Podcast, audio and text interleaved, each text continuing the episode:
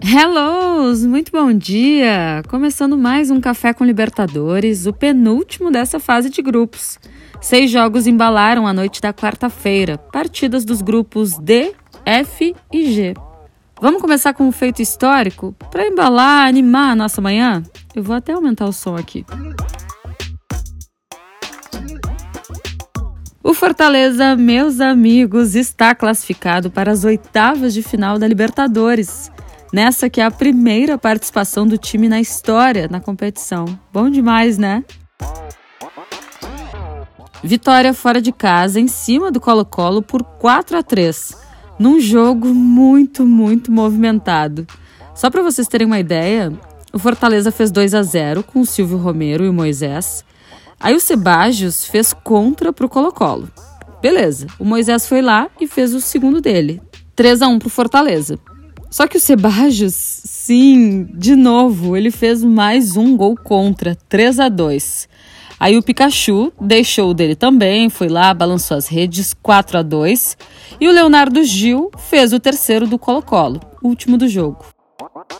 É, tudo bem agitado, Fortaleza classificado, feliz por essa vitória. É, agora vamos comemorar, é, saber que, que estamos fazendo história ainda com o Fortaleza.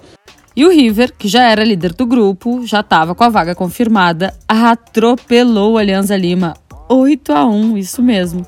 Mais um 8 a 1 nessa Libertadores. Lembrando que esse foi o placar de Palmeiras e Independiente Petroleiro no jogo de São Paulo. E o nome dessa vitória do River foi Julian Álvares. Ele é autor de seis gols, os primeiros dele nessa edição de Comebol Libertadores. Agora o atacante já está na vice-artilharia, empatado com o Veiga, que também tem seis. No clássico paraguaio, vitória do Olímpia, 1 a 0 em cima do Cerro. O Colón, que já estava classificado, perdeu por 2 a 1 para o Penharol. Aí ficou assim: Colón e Cerro nas oitavas da Comebol Libertadores, Olímpia na Sul-Americana, Penharol eliminado. Quem também se despediu foi o América Mineiro, depois da derrota por 3 a 0 para o Independiente Del Valle. O Coelho não venceu nenhum jogo nessa que foi a primeira Libertadores do clube. E o Del Valle, mesmo com a vitória, ficou na terceira colocação e foi para a Sul-Americana. Isso porque o Tolima venceu o Atlético Mineiro no Mineirão por 2 a 1 e ficou com a vaga. O Galo, que com essa derrota interrompeu uma longa série invicta.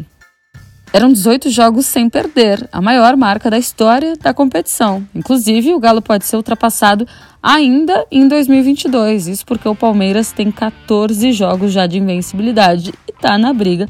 Pode aparecer nesse páreo aí para tirar o rótulo que ainda é do Atlético Mineiro.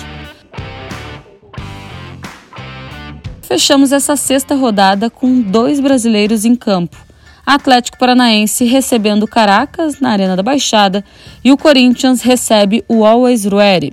Os dois times em situações parecidas estão ali na segunda posição, cada um no seu grupo, e vão enfrentar os lanternas dos grupos, com essa vantagem aí para avançar às oitavas de final da Comebol Libertadores. Bom, passamos a limpo. Espero que vocês tenham uma grande quinta-feira. Não esquece, sexta-feira, uma hora da tarde, tem sorteio das oitavas de final da Comebol Libertadores e também Comebol Sudamericana.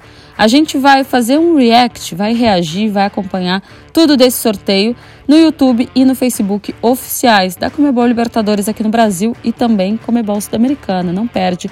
Fica de olho, porque a gente costuma dizer que a fase de grupos da Comebol Libertadores e da Comebol Sudamericana é uma competição. Quando começa o mata-mata, a competição muda muito de cenário. E aqui nas nossas redes sociais oficiais, vocês não perdem nada.